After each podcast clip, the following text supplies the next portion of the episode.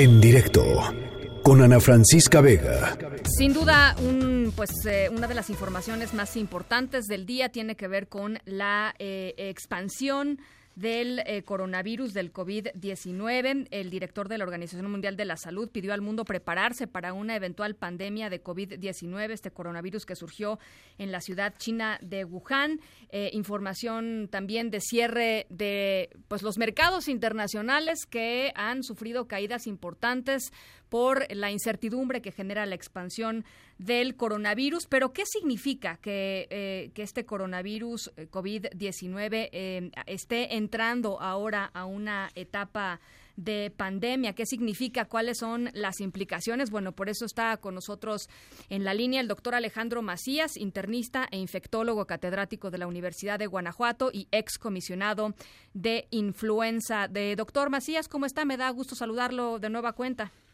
Gusto saludarte, Ana. Buenas tardes. Muy buenas tardes, doctor. Pues, ¿qué significa esta, eh, pues este estado previo, digamos, a la declaratoria de, pandemia? Eh, ya lo decía el director de la OMS.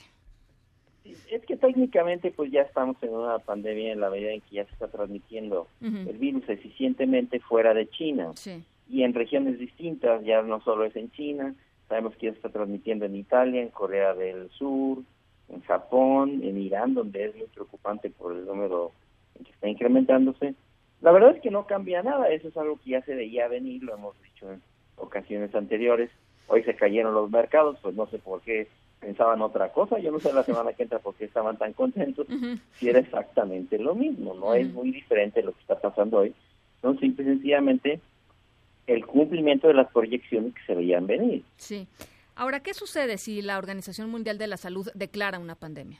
Declara la pandemia. Mire, legalmente no cambia eso prácticamente nada. De hecho, ya, ya la declaración de pandemia tiene que ver también con algunas restricciones al comercio internacional, al movimiento, al tránsito de las personas. Pero de hecho eso ya lo han hecho muchos países, malamente, porque ya sabemos que eso no funciona. Está cerrando fronteras, está queriendo eh, limitar la entrada de personas, sobre si no son nacionales no pueden entrar, pero si son nacionales sí pueden. O sea, absurdo de ese tipo que han hecho inclusive los Estados Unidos, ya sabemos que no funciona, entonces realmente no va a cambiar nada. Ahora, eh, cuando uno habla de pandemia, habla evidentemente de la, eh, de, la eh, expansión geográfica de un virus, no de la potencia ni de la ni de la tasa de, mortandad ni nada. No, hablamos de las características, digamos, eh, eh, digamos que, que, le pasan al ser humano con frente a este virus, sino de la manera en cómo se está expandiendo, ¿no?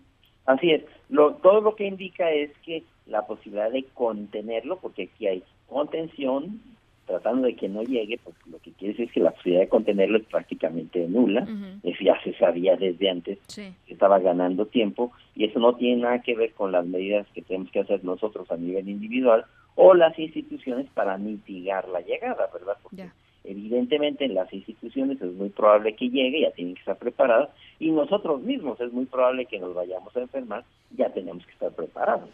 Finalmente quisiera preguntarle, doctor, ¿qué sabemos sobre eh, el contagio, como las formas de contagio? Creo que desde el inicio de la epidemia hasta, hasta ahora hemos eh, ido teniendo un poquito más de información en, términos de cómo se eh, desarrolla el virus y cómo se manifiesta el virus, etcétera, incluso la posibilidad de que haya pacientes que no son, que no, que no presentan síntomas, pero que son portadores de este virus ¿Qué nos podría platicar acerca de esto? Sí, se sabe todavía que el contacto, digamos, el contagio a través de gotas de saliva o de flush es, es probable el, contacto respiratorio, digamos. Pero también sabemos de este virus que sobrevive en el ambiente y como otros muchos virus se transmita también por contacto, lo cual quiere decir que nosotros lo podemos transmitir a veces de alguien que ni siquiera pensamos que está enfermo y que dejó el virus en una superficie, nosotros tocamos esa superficie, nos lo llevamos a las manos y después nos tocamos la cara, las partes húmedas de la cara, nos picamos la nariz, qué sé yo, y en ese caso nos estamos inoculando el virus. Ya eso es una cosa que conviene que nos vayamos entrenando, a no tocarnos las partes húmedas de la cara, higienizarnos las manos frecuentemente con agua y jabón o con esos alcohol, con una botellita de alcohol gel con frecuencia, eh, y evitar tocarnos las partes húmedas de la cara, ya es conveniente que lo vayamos haciendo, lo vayamos entrenando. Eh, oiga, y en términos de los países en, donde se ha manifestado este virus, me llama la atención que la, la mayoría están como en el hemisferio norte de, de, la Tierra.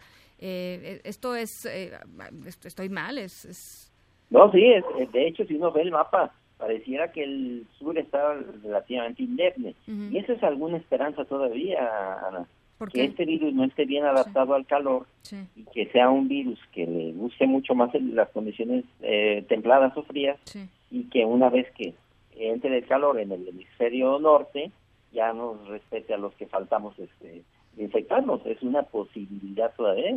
Desde luego hay que asumir que va a llegar pero también es una probabilidad.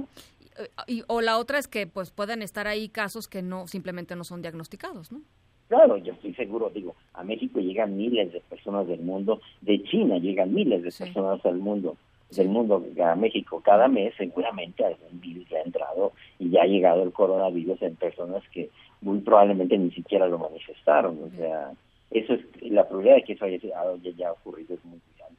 Entonces vamos a recordar las medidas, ¿no? Ya para finalizar, doctor, hay que recordar las medidas, lavarse las manos continuamente, este, y, no y no tocarse la cara, ¿no? Este, sí, y estar en buenas condiciones físicas, Ana, porque comer bien. Pues, la gente todo lo quiere en cápsulas, vitaminas, esto, aquello, algo para subir sus defensas, eso no existe.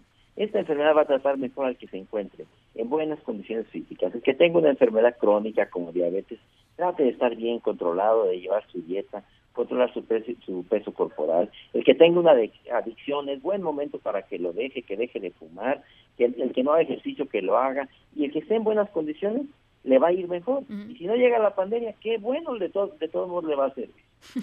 Totalmente de acuerdo. Doctor, le agradezco muchísimo estos minutitos. Se los aprecio mucho.